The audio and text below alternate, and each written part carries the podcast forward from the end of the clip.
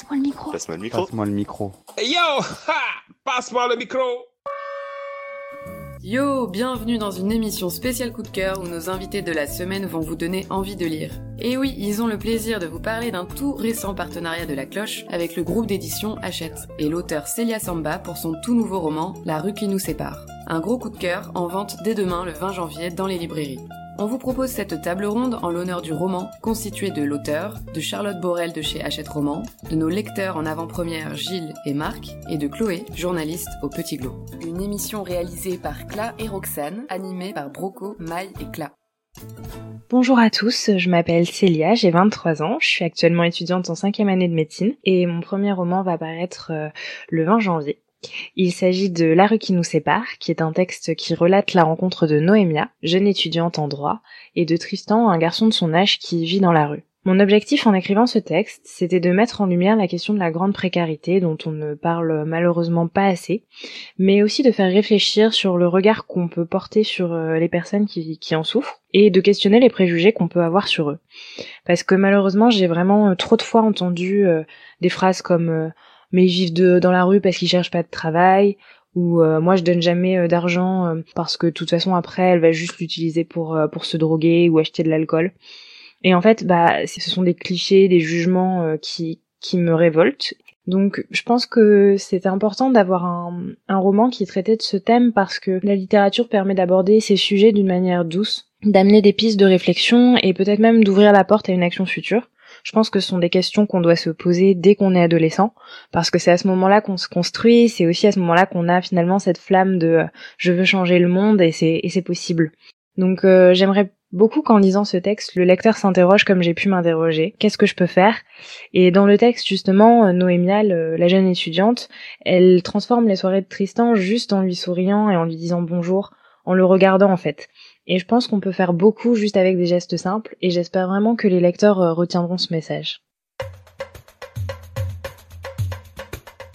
Il y a quelques mois, on a, quand on a commencé à réfléchir au lancement du roman de Célia, on a eu plein d'idées pour communiquer autour du livre et le faire connaître. Et en fait, c'est vrai qu'il y a une idée en particulier qui s'est vraiment imposée à nous, celle de nous associer à un partenaire qui agirait directement contre l'exclusion des personnes sans abri. Ce partenaire, c'est donc euh, l'association La Cloche, qui a exactement au sein de son ADN cette volonté de recréer du lien entre les personnes avec et sans abri. Donc ça nous importait euh, de faire grandir leur action et en particulier du coup pouvoir leur euh, donner une aide financière. Euh, donc pour un livre acheté, on a un euro qui est reversé à l'association La Cloche. Et puis en fait, grâce à notre campagne promotionnelle, on a aussi la possibilité de leur donner un espace de visibilité et ça c'est une très bonne chose aussi. Pour vous présenter ce livre, trois lecteurs ont accepté de répondre à nos questions. Alors, je m'appelle Marc, je fréquente le Carillon depuis, euh, depuis 2019. Bonjour, alors moi c'est Gilles, je suis ambassadeur à la cloche. Étant serial lecteur, je me suis pris au jeu et j'ai lu le livre. Bonjour, je m'appelle Charlotte Borel et je suis responsable marketing des éditions Hachette Roman. Quelle a été votre impression en lisant ce livre? Euh, bah, Du suspense, de la curiosité, de l'intérêt. Euh, et puis voilà, envie de connaître l'histoire, d'aller plus loin, d'aller jusqu'à la, la fin, quoi. Alors, en lisant ce livre, j'ai déjà apprécié le fait que ça pourrait être vrai, déjà. Et le fait qu'il y ait deux fins est quelque chose qu'on voit pas souvent, donc c'est quelque chose d'innovant, pas mal. C'est vraiment un texte très touchant, un texte juste et fort sur un sujet important qui fait réfléchir, porté par une plume délicate et accessible. On sent déjà à vos réponses que c'est quand même plus qu'une simple histoire. Pourquoi vous, vous recommanderiez ce livre? Alors pour moi, il faut lire ce livre parce que c'est un livre qui ouvre les yeux déjà pour montrer qu'une personne sans abri c'est pas juste un SDF, c'est avant tout une personne. Et ça, c'est assez bien démontré dans le livre. Qui a une histoire, pas toujours facile, sinon il n'en serait pas là. Et il y a les deux côtés quoi. Il y a le côté de la personne à la rue et le côté de la personne qui, qui est sédentaire, quoi. Alors, pour ceux qui sont pas, pas dans la rue, je dirais pour les sensibiliser au phénomène de la rue, hein, les gens qui vivent dans la rue, pour, éventuellement changer leur regard. Et comme, comme ce, roman retrace que les gens vivent de l'intérieur, on peut mieux comprendre leurs réactions. Et pour ceux qui vivent à la rue, eh ben, ils peuvent éventuellement se reconnaître, qui peuvent se comparer avec les personnages du roman. En tout cas, je pense que c'est à, des fins de sensibilisation, ça peut être une bonne chose de, de lire ce roman. Vous avez déjà réussi à attiser ma curiosité. Et alors s'il fallait décrire ce livre en deux ou trois mots, vous choisiriez lesquels?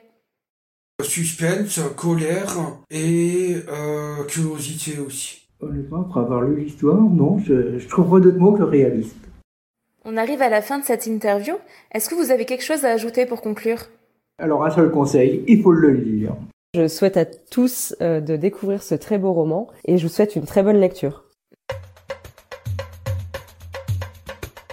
Je suis Chloé Thibault, journaliste et rédactrice en chef de la newsletter Les Petites Glows, qui s'adresse aux ados qui ont envie de changer le monde sans pouvoir ni argent. Dans le dernier épisode de ma newsletter, je parle du roman La rue qui nous sépare, parce que son éditeur Hachette Roman est notre partenaire, mais surtout parce que j'ai eu un gros coup de cœur pour ce livre.